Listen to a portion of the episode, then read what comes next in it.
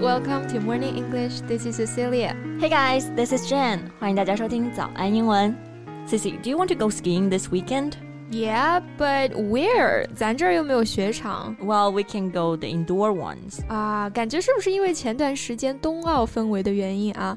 我发现最近大家的运动热情都特别的高涨。不过呢，去医院骨科挂号的人也跟着一路高涨啊。是的，After all, skiing is still a pretty dangerous sport. That's right.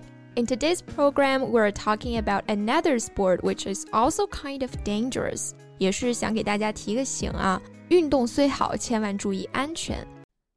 在节目的开始，给大家送一个福利。今天给大家限量送出十个我们早安英文王牌会员课程的七天免费体验权限，两千多节早安英文会员课程以及每天一场的中外教直播课，通通可以无限畅听。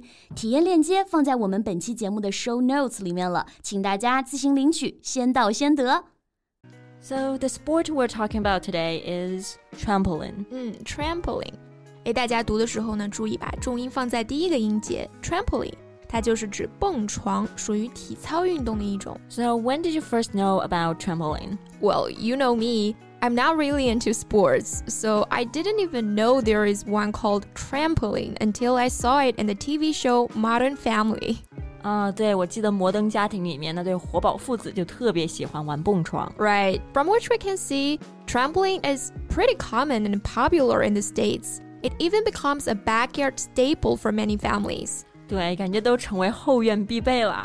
那这里用到了 staple 这个单词，它的名词形式。A staple is something that forms an important part of something else，就是主要部分或者说重要内容的意思。嗯，它还有一个更具体的意思，就是我们常说的主食。像大米饭是我们中国人的主食，就可以说 rice is a staple in the diet of Chinese。嗯，那说回这个蹦床啊。，I think it's getting increasing popular in China too。嗯，感觉它在中国流行起来，也就是这几年的事儿吧。By jumping, kids can release excess energy, and adults temporarily forget their pressure. But do the benefits of trampolines really outweigh the risks? Well, not necessarily。我们知道蹦床有各种各样的玩法的同时，也就意味着它有各种各样的致残方式。 Yeah, injuries happen for the same reasons trampolines are fun. In worst case scenarios, kids can end up paralyzed, brain damaged, or even killed from trampoline injuries. And the younger and smaller a child is, the more likely they are to get hurt. 那也有很多这种由于蹦床受伤导致瘫痪、脑损伤，甚至是死亡的例子。那刚刚说到的 paralyzed 就是表示瘫痪的、丧失活动能力的。 Yeah, such cases are not rare.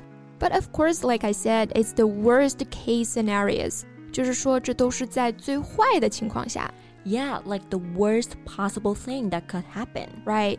因为这个 scenario 它就表示设想或者说可能的情况。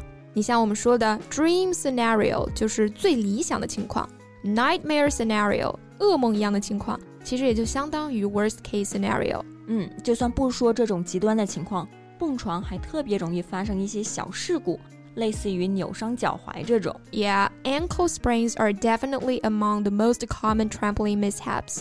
Some of the more serious injuries include tears and fractures. 哎，像我们说的骨折，就用单词 fracture 来表示。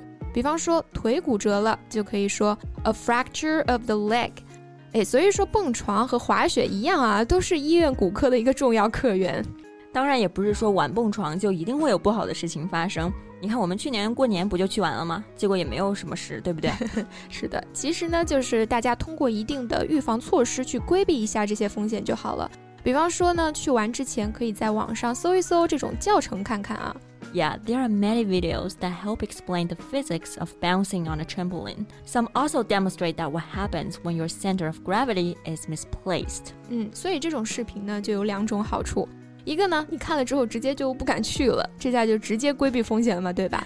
那如果还是想去哈，至少你掌握了它的原理和动作要领之后，呃，还是会安全很多的。是的，其实你正常就只是跳的话，基本上很少会出问题。A lot of accidents happen when the jumper tries incorrectly performing tricks like somersaults and flips. 嗯，很多人看到运动员在赛场上闪转腾挪，特别酷，自己也跃跃欲试啊，想着翻个跟头啊，做个什么高难度动作啊。 那这里的 somersault 和 flip 都表示空翻、筋斗。那配合动词翻跟头就是 do or turn a somersault or do a flip. Yeah, don't do that unless you're a professional. They increase the risk of head, neck, and cervical spine injuries that can lead to disability or death. 是的，一个不小心就会致残，甚至致命哈。Even athletes specially trained can suffer from injuries.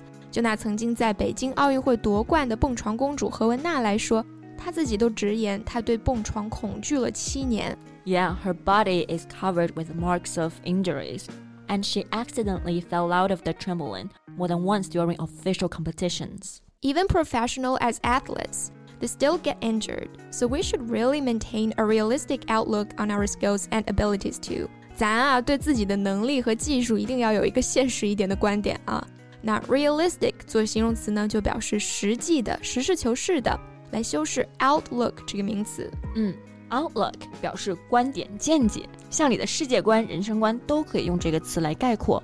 后面用 on 这个介词来连接名词，表示对于什么什么的观点。 嗯哼，You know most adult injuries are due to overconfidence. Which leads to trying dangerous stunts that many people simply aren't skilled enough to pull off successfully. 嗯，成年人受伤一般都是想要炫技，那这个 stunt 就可以表示这种特技动作，也可以引申为一种愚蠢或者是比较危险的行为，a stupid or dangerous act。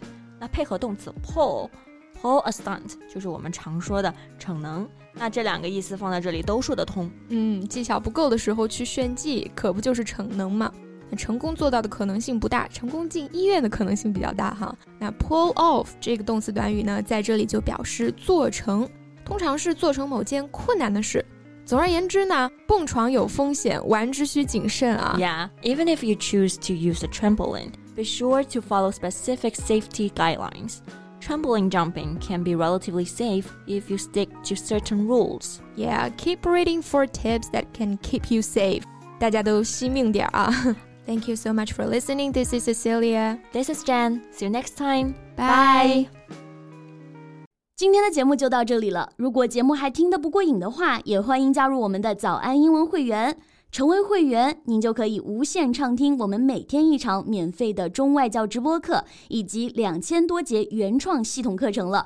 今天我们限量送出十个七天免费试听权限，试听链接放在我们本期节目的 show notes 里了，请大家自行领取，先到先得。